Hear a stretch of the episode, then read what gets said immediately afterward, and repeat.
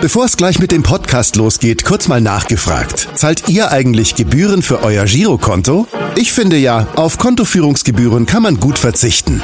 Deshalb wird dieser Podcast auch von der Sparda Bank Hamburg präsentiert. Dort gibt's nämlich das kostenlose Gehaltskonto für 0 Euro. Mein Tipp?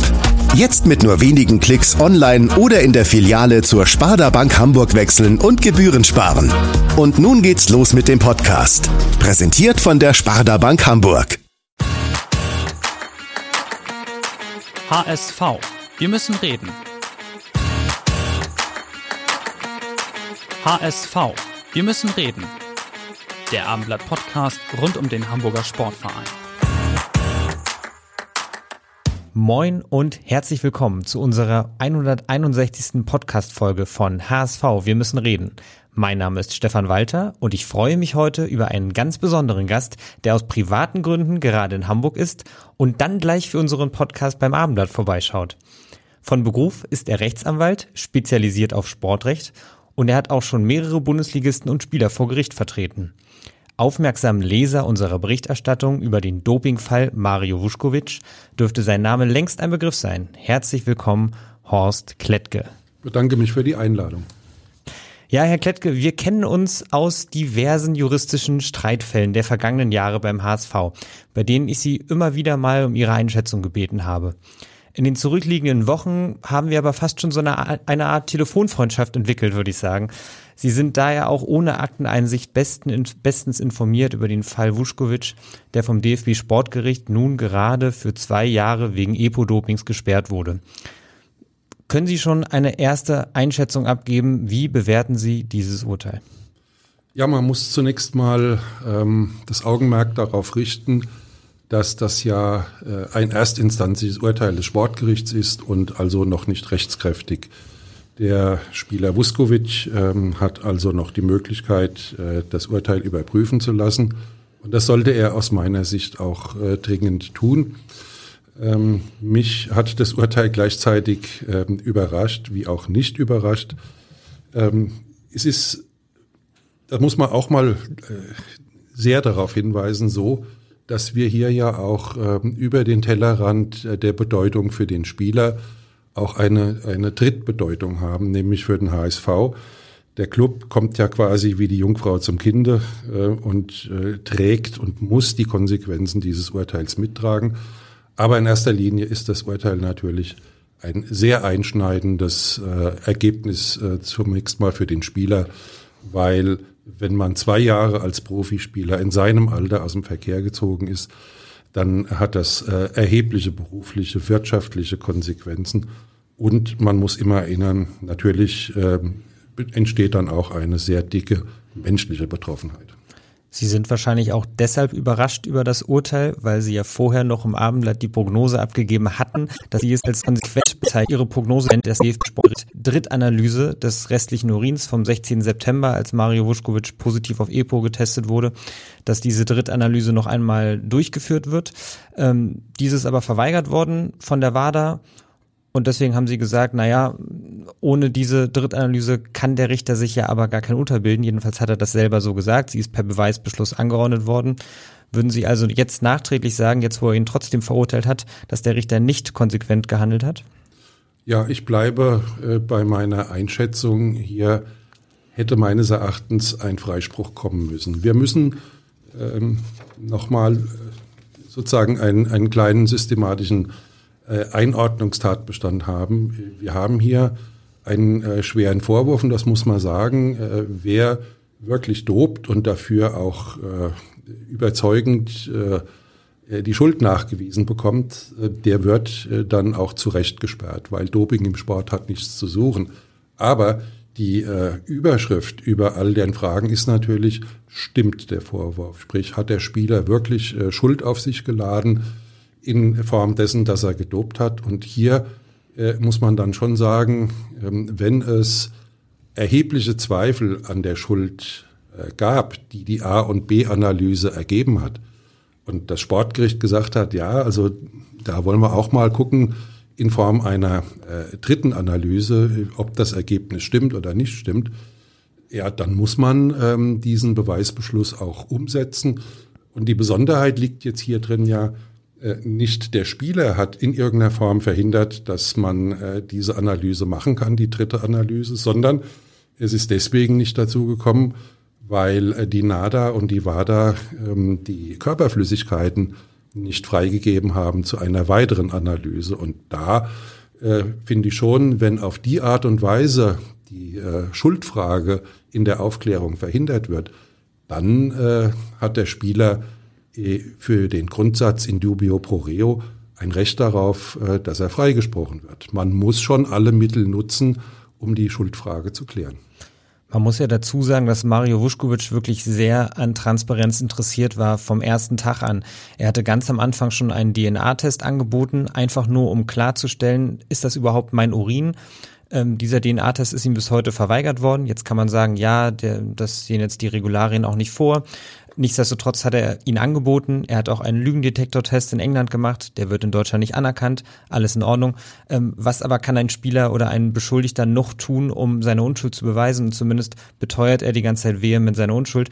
Wahrscheinlich ja das einzig mögliche Mittel wäre ja diese Drittanalyse seines Urins vom 16. September. Und ähm, die WADA hat ja nicht nur verweigert, diesen Urin selber zu analysieren, sie haben auch verweigert, diesen Urin herauszugeben, sodass das Sportgericht seiner Aufgabe gerecht werden könnte, um einen neutralen EPO-Forscher zu finden und zu beauftragen, ähm, die EPO-Analyse noch einmal durchzuführen. Fand hier bereits eine Beweisvereitelung seitens der WADA statt? Ähm, das würde ich im Ergebnis so schon äh, bejahen. Äh, denn man muss ja schon klar sagen, äh, die, äh, der entscheidende Punkt ist, die Körperflüssigkeit ist ja noch da und zwar in ausreichender Menge. Es ist vollkommen unstrittig, dass man diese Flüssigkeiten nochmals überprüfen könnte durch einen qualifizierten Gutachter, der das sozusagen von der Pike auf gelernt hat und, und eben kann. Und mir leuchtet nicht ein, warum man diese Möglichkeit nicht nutzt. Nochmal, äh, der Spieler hat in einem so schwerwiegenden Fall, der so schwerwiegende Konsequenzen nach sich ziehen kann, wie jetzt in erster Instanz zwei Jahre Berufsverbot, da muss man dann schon wirklich alle Register ziehen, um die äh, Schuldfrage zu klären. Äh, die anderen Dinge, die er angeboten hat, ja, Lügendetektor testen und so weiter, das äh, halte ich nicht für besonders äh, stichhaltig. Das ist, äh, drückt eher aus, ähm, mit, mit welcher Intensität er behauptet, ich war das nicht. Und das sind dann vielleicht Fragen, die im Zusammenhang mit Glaubwürdigkeit eine Rolle spielen könnten. Aber der entscheidende Punkt ist, natürlich sind die Körperflüssigkeiten von ihm und wenn ja, was ergibt die wissenschaftliche Analyse daraus? Und ähm, das muss man nutzen. Das ist der einzige Punkt, der ihn entweder äh, die Unschuld zeigen lässt oder die Schuld erkennen lässt. Sie haben die Frage, ob ein, eine Beweisvereitelung hier bereits stattfand, mit Ja beantwortet gerade. Wenn das DFB-Bundesgericht als nächste Instanz jetzt zu einem ähnlichen Urteil kommt, was hieße das dann konkret? Müsste dann das Urteil des Sportgerichts mit sofortiger Wirkung aufgehoben werden? Naja, das ist ja nun äh, Gegenstand des Berufungsverfahrens, dass das Berufungsgericht, in dem Fall das DFB-Bundesgericht, die erstinstanzliche Entscheidung äh, in voller Breite überprüft, nämlich ob alle Tatsachenfragen äh, richtig äh, aufgenommen wurden und äh, natürlich die sich daraus ergebenden Rechtsfragen ähm, korrekt gehandhabt wurden, sprich die Tatsachen, die der Fall in sich birgt, ordentlich bewertet wurden. Und da wird sich das Bundesgericht äh, natürlich mit der Frage befassen müssen, ähm, wie verhält sich das mit dem Beweisbeschluss, den das Sportgericht ja nun erlassen hatte. Und wenn ein Gericht wie hier einen Beweisbeschluss erlässt, dann bringt das Gericht ja eindeutig zum Ausdruck, Moment, hier, äh, wir haben Zweifel an den bisherigen äh, ermittelten Tatsachen und äh, wir haben auch nicht genügend eigene Sachkunde, äh, weil wir keine Dopingmediziner sind. Also wollen wir äh, das in die Hände eines äh, Fachmanns, eines äh, Sachverständigen legen, der uns dann sagt, ob wir hier einen EPO-Verstoß haben, ja oder nein. Und wenn man einen solchen Beschluss fasst, den ich auch für richtig und konsequent halte, ja, dann muss man den auch umsetzen.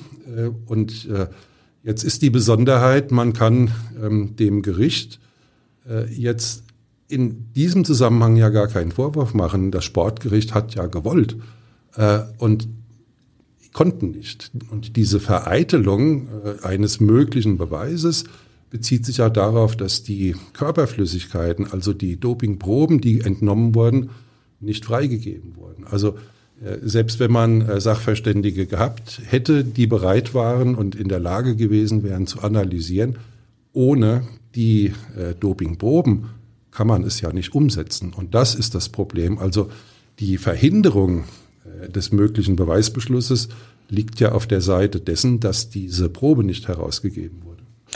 Also wir haben zum einen ja die mögliche Beweisvereitelung, die Sie eben hier dann auch sehen und ansprechen. Ähm, wie sehen Sie generell die Chancen jetzt für das anstehende Berufungsverfahren? Ich habe in meinem Leitartikel zum Beispiel geschrieben, dass ähm, das Urteil für Mario Vuskovic vielleicht gar nicht so schlecht ist, weil es unzureichend und vor allem nicht regelkonform begründet wurde. Da fielen zum Beispiel Sätze wie, dass er Ersttäter sei und äh, gar nicht so viel äh, von der EPO-Menge nachgewiesen wurde äh, und er deswegen nur zwei Jahre gesperrt wird. Ähm, ich schlussfolgere daraus, dass seine Chancen für das Berufungsverfahren gar nicht so schlecht stehen, weil das Urteil eben nicht ausreichend begründet ist oder zumindest unzureichend. Gehen Sie damit? Ich will äh, und kann dem Berufungsgericht jetzt nicht vorgreifen, aber Sie haben vollkommen recht. Äh, es gibt äh, doch eine ganze Reihe von Punkten, die äh, dem Berufungsführer, also dem Vuskovic, genügend Angriffspunkte bieten. Und ähm, ich möchte nochmal betonen, die Fragen links und rechts des Weges, wie etwa Beweislastentscheidungen oder ähnliches. Ähm, die äh, treten äh, hinter der Frage, ähm, haben wir denn überhaupt einen Doping-Sachverhalt oder nicht zurück? Und nochmal in diesem Zusammenhang ähm, mit der Frage, wie kommen wir dazu, dass diese Überprüfungen, die möglich sind, grundsätzlich stattfinden können? Und dann bleibe ich dabei, wenn ein Gericht feststellt, dass ein Beweisbeschluss, der vollkommen konsequent und richtig ergangen ist, wenn der äh, nicht durchgeführt werden kann, weil eine dritte Partei äh, dies durch äh, Verweigerung der Herausgabe der Probe so gestaltet, während der Spieler alles, was in seiner Macht steht, anbietet, ähm, um diese Überprüfung stattfinden lassen zu können und darüber hinaus auch andere Beweismöglichkeiten anbietet, dann muss man sagen, ähm, dann hat der Spieler wirklich alles getan, was es äh, für ihn an Möglichkeiten gibt. Und ähm, er hätte sich dem ja auch gestellt. Und dann muss man meines Erachtens schon sagen, wenn die Beweisführung so erbracht wird und die dann nur daran scheitert, dass eine Drittpartei äh, die, sozusagen die technischen Möglichkeiten durch Herausgabe verweigert, dann äh, muss man sagen, das hat der Spieler nicht zu vertreten und insofern wäre dann der Freispruch nur konsequent. Sie haben gerade gesagt, diese Drittanalyse ist grundsätzlich möglich. Vielleicht können Sie an dieser Stelle noch einmal kurz für Aufklärung sorgen. Ähm, es ist ja so, dass die Schützer äh, des Anti-Doping-Systems der WADA immer wieder damit argumentieren, dass in dem Regelwerk der WADA eine sogenannte C-Probe, wie wir äh, medial die Drittanalyse häufig nennen, dass diese gar nicht vorgesehen ist. Trotzdem kann aber das Sportgericht eine von der WADA unabhängige Entscheidung treffen und diese Entscheidung kann dann eben auch sein, ja, wir führen eine Drittanalyse durch. Ist das korrekt? Natürlich. Das Sportgericht wie auch das DFB-Bundesgericht, äh, äh, das sind ja keine äh, Unterabteilungen der WADA, die auf Anweisung irgendwas umsetzen müssten. Nein, ähm, das DFB-Sportgericht wie auch das DFB-Bundesgericht, das kann ich aus eigener Erfahrung sagen, das sind äh, unabhängige Richter, das sind, äh, das ist auch strukturell so angelegt. Und äh, die äh, werden sich und müssen sich eine eigene Meinung bilden. Es ist deren Aufgabe, den Fall zu bewerten. Und wenn man jetzt sagt, na ja, äh, in dem Regelwerk ist nur die A- und die B-Probe vorgesehen und sonst nichts, dann mag das erstmal vom Regelwerk her so sein, aber es ist halt eine sehr formelle Argumentation, die dem Fall und der Bedeutung für Spieler und auch für den Club HSV nicht gerecht wird. Denn man muss ja schon sehen, diese ähm, äh, Frage der Schuld oder Unschuld darf sich nicht an äh, solchen formellen Grenzen orientieren, sondern die muss sich daran orientieren, wie kriegen wir bestmöglichst die wirklichen Tatsachen, sprich die Wahrheit heraus. Und äh, nur das kann die Messlatte sein. Und da nochmal hat das Sportgericht ja vollkommen konsequent und richtig gehandelt. Die haben gesehen, na ja, hier gibt es Zweifel ähm, an den äh, äh, Ergebnissen, die bisher vorliegen. Also überprüfen wir diese Zweifel durch eine weitere Analyse. Und äh, das äh, ist meines Erachtens zulässig und man kann jetzt nicht über Formalitäten dieser Art die Beweismöglichkeiten derart beschränken. Ähm, Nochmal mit Blick auf die Konsequenz, zwei Jahre Sperre oder mehr, ähm, das kann die Karriere nachhaltig zerstören. Ähm, und äh, für den HSV bedeutet das, äh, ja, wie gehen wir jetzt mit dem, wie gehen wir jetzt mit dem Arbeitsverhältnis um? Das äh, sind wirklich extreme ähm, Konsequenzen. Und deswegen ist es unerlässlich, alle Aufklärungsmöglichkeiten zu nutzen. Aktuell ist es ja so, dass der HSV sich weiterhin konsequent hinter Mario Vuskovic stellt. Also zumindest seitens des HSV ist eine Schadenersatzklage aktuell noch kein Thema, weil man natürlich auch erstmal abwarten will, wie die kommenden Instanzen entscheiden werden. Sie haben jetzt mehrfach sowohl die Entscheidung des Sportgerichts, eine sogenannte C-Probe anzuordnen, als konsequent bezeichnet, als auch einen Freispruch, da diese Drittanalyse letztlich nie erfolgt ist. Heißt das im Umkehrschluss, dass es ohne diese Drittanalyse eigentlich gar nicht hätte zu einer Verurteilung kommen dürfen?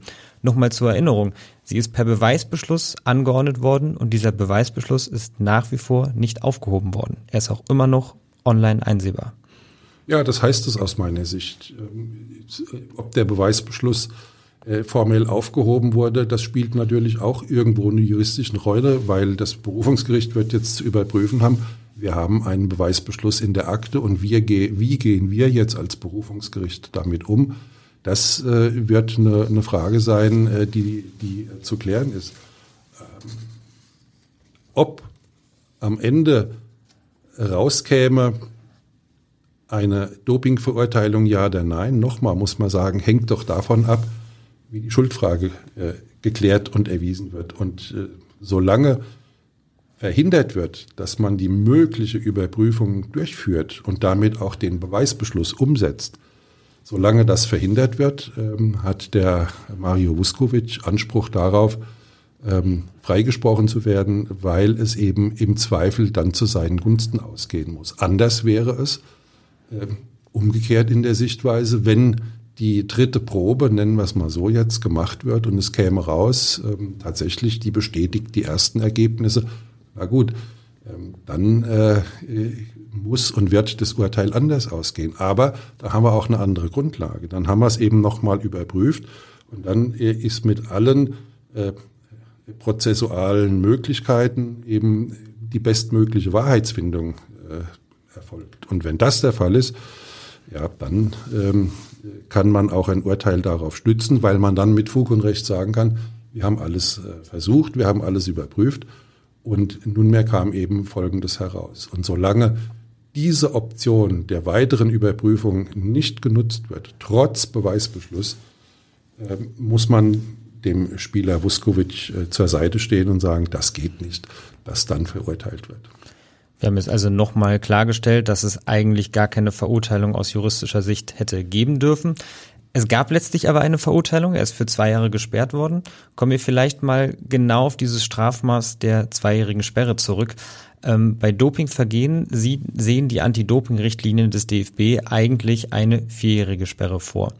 Diese kann natürlich halbiert werden bei nicht wissentlichem Doping, so in etwa steht es in den Regularien drin. Wenn man als Kronzeuge auftritt und äh, Ross und Reiter nennt, dann kann man auch für noch weniger gesperrt werden. Das fällt aber aus, weil er ja seine Unschuld beteuert. Das heißt, wir reden eigentlich nur von den Optionen Freispruch, zweijährige Sperre bei nachweislich nicht wissentlichem Doping oder man ist eben davon überzeugt, dass er gedopt hat. Da muss man ihn für vier Jahre aus dem Verkehr ziehen. Jetzt ist er für zwei Jahre gesperrt worden und ich fand besonders interessant, wie der Richter Stefan Oberholz äh, das begründet hat, seine Entscheidung. Ich hatte vorhin schon mal zwei Gründe angerissen, nämlich, dass er Herrn Vuskovic als Ersttäter bezeichnet hat, Äh, da muss man dazu sagen, die vierjährige Sperre gilt auch für Ersttäter, also das alleine reicht schon mal nicht. Dann sagt er, ähm, dass nur eine geringe EPO-Menge nachgewiesen worden sein soll. Ich sage bewusst soll, weil ähm, das war eigentlich nie Thema in den Prozessen. Ähm, aber so begründet er es zumindest. Und dann sagt er ähm, eben auch, äh, dass man nicht von strukturiertem Doping ausgehen könne, weil er eben erst einmal überführt wurde. Das klingt alles schön und gut. Das Problem ist nur, diese Argumente finden sich im Regelwerk gar nicht wieder. Kann man deswegen hier von Willkür sprechen, wie es zu dieser zweijährigen Sperre gekommen ist? So weit würde ich jetzt nicht gehen, aber es ist schon so, äh, das sind alles Argumente, die im Bereich der Strafzumessung eine Rolle spielen. Und wenn Sie jetzt einen Strafrahmen hätten, der von bis lautet, äh, dann kann man mit solchen Überlegungen ankommen. Aber Sie haben vollkommen recht, der Strafrahmen äh, ist ja so nicht strukturiert. Und ähm, jetzt lese ich da so ein bisschen raus, ähm, naja, äh, ein, ein Urteil auf vier Jahre wäre ein bisschen hart, also gucken wir mal, äh, welche Argumente äh, vorhanden sind, ähm, die eben eine geringere Strafe rechtfertigen könnten, abseits vielleicht ähm, der Vorschriften, die Mindeststrafen äh, zuordnen. Aber auch hier geht die Diskussion ein bisschen äh, letzten Endes an der Sache vorbei. Ähm, die Erwägung äh, zur Höhe der Strafe, sprich Strafzumessung, die macht ja nur dann Sinn und hat eine Rechtfertigung, wenn man eben auch dem Grunde nach überhaupt eine tragfähige Schuldfeststellung hat. Und das haben wir hier nicht. Ja, aber die Überlegungen des Gerichts sind insofern konsequent, weil aus Sicht des Sportgerichts ähm, ja eine, ein, Dopingvergehen vorliegt. Und folglich musste man sich dann mit, dem, äh, mit der Frage der Strafzumessung äh, befassen.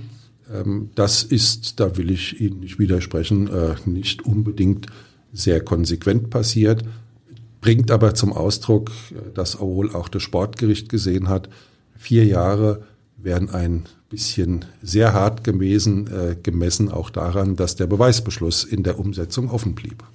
Meinen Sie, das Sportgericht hat möglicherweise auch selber daran gezweifelt, dass Mario Vuskovic überhaupt gedopt hat und deswegen fiel die Sperre geringer aus?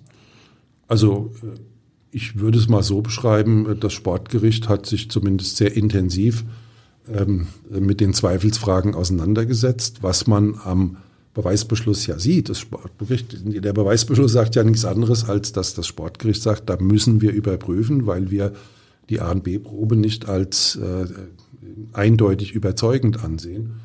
Und folglich ist die Frage beantwortet. Natürlich hat man da Zweifel gehabt ähm, und äh, ganz am Ende wohl dann doch zum Ausdruck gebracht, naja, dann äh, kommen wir dann doch trotz dieser Zweifel zu dem Ergebnis, was wir gefunden haben.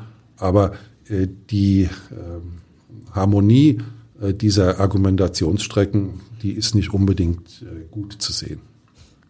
Jetzt ist es ja so, dass auch die nationale Anti-Doping-Agentur, die NADA, prüft, ob sie in Berufung gehen wird. Sieben Tage Zeit haben sie dafür, weil das Strafmaß eben nicht den Regeln des DFB entspricht.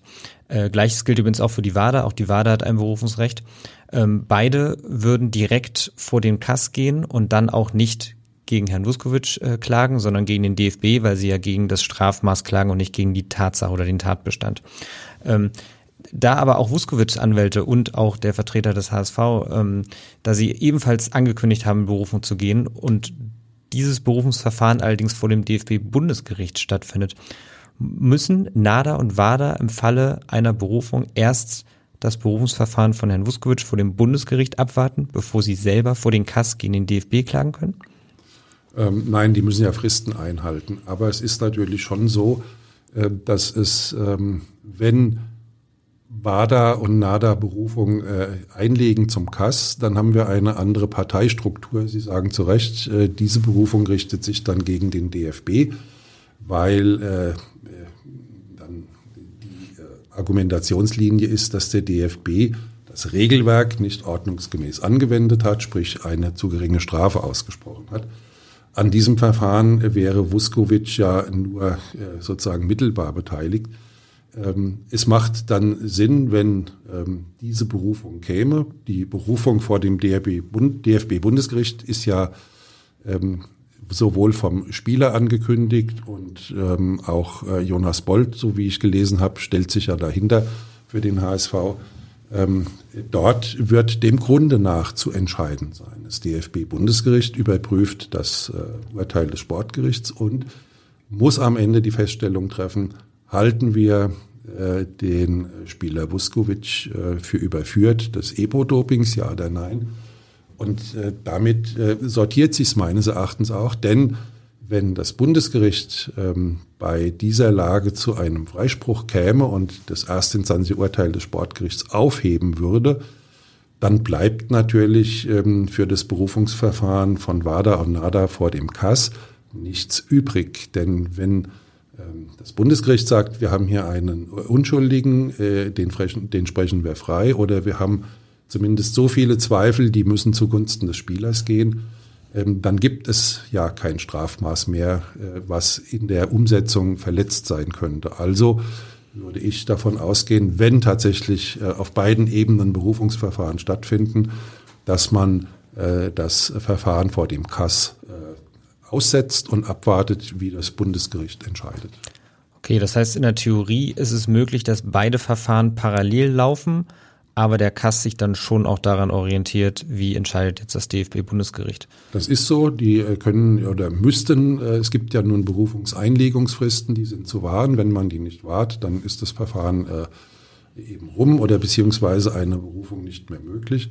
Nur es macht erkennbar keinen Sinn, wenn der Kass über die Frage ähm, einer Regelverletzung zur Strafhöhe entscheidet während ähm, das DFB-Bundesgericht die Frage äh, dem Grunde nach zu beantworten hat und im Übrigen auch die Frage der Höhe dann zu beantworten hat, denn äh, das äh, Berufungsverfahren beim DFB-Bundesgericht äh, erfasst ja nun den ganzen Fall, sprich es wird dort äh, sich die Frage vom Bundesgericht vorgelegt, haben wir hier äh, einen Dopingfall? Und wenn ja, was ist das richtige Strafmaß? Also ich würde mal davon ausgehen, wenn wir vor dem Kass auch ein Berufungsverfahren haben, dass das ausgesetzt wird, bis das DFB-Bundesgericht entscheidet ähm, im Rahmen dieses Parteiverfahrens, sprich wo der äh, Spieler Vuskovic Partei ist. Mhm.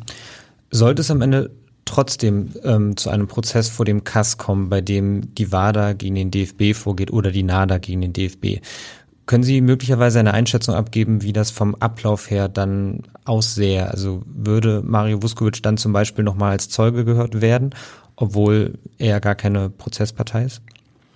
Das ist schwer vorherzusagen. Ich würde vermuten, äh, dass dort ähm, keine Anhörung als Zeuge stattfindet, äh, denn es geht ja in diesem Verfahren äh, nicht um die grundsätzliche Schuldfrage, sondern es geht um die Frage, hat der DFB das Regelwerk äh, zur Strafhöhe richtig äh, ange äh, und angemessen angewendet. Ähm, dazu kann äh, der Spieler Vuskovic als Zeuge nichts beitragen. Hm, okay. Ähm, Stichwort Kass. Äh, es gibt ja auch ein sehr interessantes Kass-Urteil im Radsport aus dem Jahr 2001 und äh, darin wird sich das so Saarpage-Verfahren, das die WADA praktiziert, das sie auch bei Mario Vuskovic praktiziert haben, nochmal genauer angeguckt, vor allem sehr kritisch angeguckt.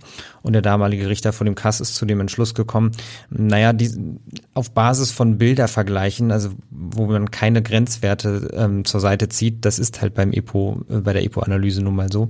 Ähm, aber auf dieser Basis ist ein Urteil eigentlich nicht haltbar, ob jetzt ein, ein Sportler gedopt hat oder nicht. Ähm, also vereinfacht gesagt, er hat gesagt, das bloße geschulte Auge reicht aus juristischer Sicht nicht aus, um einen Sportler des EPO-Dopings zu überführen. Jetzt ist das Urteil schon ein paar Tage her, 2001, äh, ich hatte es gerade gesagt. Ähm, sind Sie trotzdem der Ansicht, dass es sich hierbei um einen Präzedenzfall gehandelt haben könnte? Naja, es ist zumindest äh, ein Fall, der äh, vom äh, Bundesgericht ähm, in die äh, dortige Entscheidung mit einzubeziehen sein wird. Äh, das DFB-Bundesgericht kennt äh, diese Entscheidung des KAS und auch wenn die schon einige Jahre zurückliegt, so erkenne ich zumindest nicht, warum man sagen könnte, dass diese Entscheidung nicht gut begründet ist. Und man muss immer auch nochmal in Erinnerung das Verhältnis zwischen äh, dem äh, angeschuldigten Tatbestand der wirklich schwerwiegenden Konsequenz im Falle einer Verurteilung sehen. Und dann äh, müssen gemessen an, an, an dieser Bedeutung natürlich äh, die Maßstäbe der, der Verurteilung und auch der Begründung äh, zur Feststellung äh, von EPO allerhöchsten äh, Ansprüchen genügen. Und das wiederum bin mir auch sicher, dass das DFB-Bundesgericht diese Entscheidung bei seiner ähm, Beantwortung der Rechtsfragen berücksichtigen wird. Sie haben jetzt ja mehrfach das Wort Freispruch erwähnt, sagen jetzt auch wieder, ja, das damalige Kassurteil ist schon auch mitentscheidend für diesen Fall von Mario Vuskovic. Ähm, jetzt gibt es ja böse Zungen, die behaupten, naja, die nächste Instanz ist ja wieder ein DFB-Gericht. Warum sollte ein DFB-Gericht das vorherige DFB-Urteil des Sportgerichts aufheben? Heißt das aber im Umkehrschluss, all das, was Sie gerade analysiert haben, dass es eigentlich spätestens vom Kass zu einem Freispruch für Mario Vuskovic, all das, was Sie gerade analysiert haben, dass es eigentlich spätestens vom Kass zu einem Freispruch für Mario Vuskovic kommen müsste? Das weiß ich nicht. Wir, äh, ich will auch äh, dem äh, DFB-Bundesgericht nicht vorgreifen und da auch nochmal klar betonen, das ist meine Erfahrung, die ich ähm, in vielen Verfahren vor dem DFB-Bundesgericht gesammelt habe. Dort wird wirklich unabhängig nochmal geguckt. Das hat nichts ähm, und darf auch nichts mit Kumbanei zu tun haben. Das ist auch äh, überhaupt aus meiner Sicht nicht feststellbar. Das Bundesgericht äh, hat einen, eine unabhängige Stellung und äh, ist äh, in seiner Entscheidung äh, gemessen und genau an dieser Unabhängigkeit äh, frei. Und das ist auch unbedingt zu erwarten, dass das so läuft. da wird ähm, einfach der Ansatz genommen werden müssen, wie bringen wir hier ähm, eine fehlende Tatsachenfeststellung, also sprich den unerledigten Beweisbeschluss äh, in das Verfahren ein und wie entscheiden wir darüber? Theoretisch denkbar ist ja auch, dass das Bundesgericht sagt, naja, der Beweisbeschluss, der überzeugt uns nicht, den kassieren wir ein, brauchen wir nicht. Ähm, würde ich jetzt auch nicht unbedingt erwarten, aber ist eine denkbare Variante, die äh, dort passiert. Aber ähm, das ähm, das äh, Bundesgericht, nur weil alles äh, den Vornamen DFB trägt, äh, ähm, sich sozusagen ähm, dem, dem, der Entscheidung des Sportgerichts kritiklos anschließen könnte, das ist mit weitem Abstand nicht zu sehen. Das ist ein ähm, unabhängiges Gericht mit viel juristischer Qualität ausgestattet. Das heißt aber, das Bundesgericht könnte jetzt schon noch einmal zu dem Urteil kommen, dass diese Drittanalyse, die bereits beschlossen wurde vom Sportgericht, dass die eigentlich nicht notwendig ist.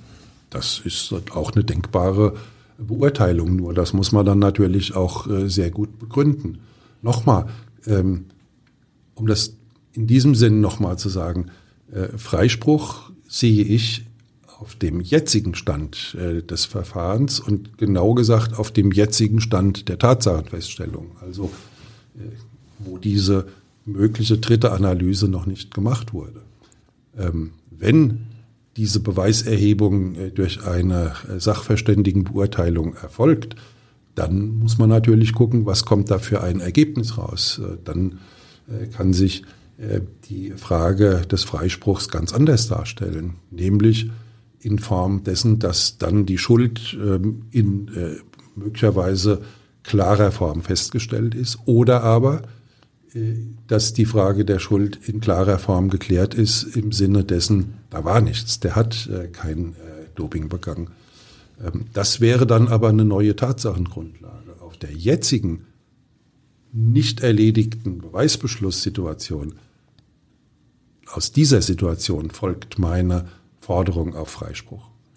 Mhm, alles klar. Vielleicht können wir zum Abschluss noch einmal kurz in die Glaskugel schauen, ähm, weil wir jetzt so viel über das Thema Freispruch gesprochen haben. Ein möglicher Freispruch vor dem DFB-Bundesgericht hätte ja zwangsläufig auch eine Schadenersatzklage des HSV gegen den DFB zur Folge, weil Mario Vuskovic die ganze Zeit nicht eingesetzt werden darf. Ähm, man kriegt aktuell ein, zwei Gegentore zu viel pro Spiel. Das könnte ja unter anderem mit dieser Maßnahme zusammenhängen. Man hat im Winter einen neuen Spieler ausgeliehen, ähm, der kostet auch ein bisschen Gehalt. Ähm, also eine Schadenersatzklage würde ja definitiv kommen. Vielleicht hängt man da auch noch mit dran, dass man am Ende ähm, nicht aufgestiegen ist. Das ist ja in der Theorie alles möglich. Und man äh, zieht überall die Zusammenhänge zu Mario Vuskovic und seiner Sperre, die möglicherweise aus juristischer Sicht ähm, eben anzufechten ist.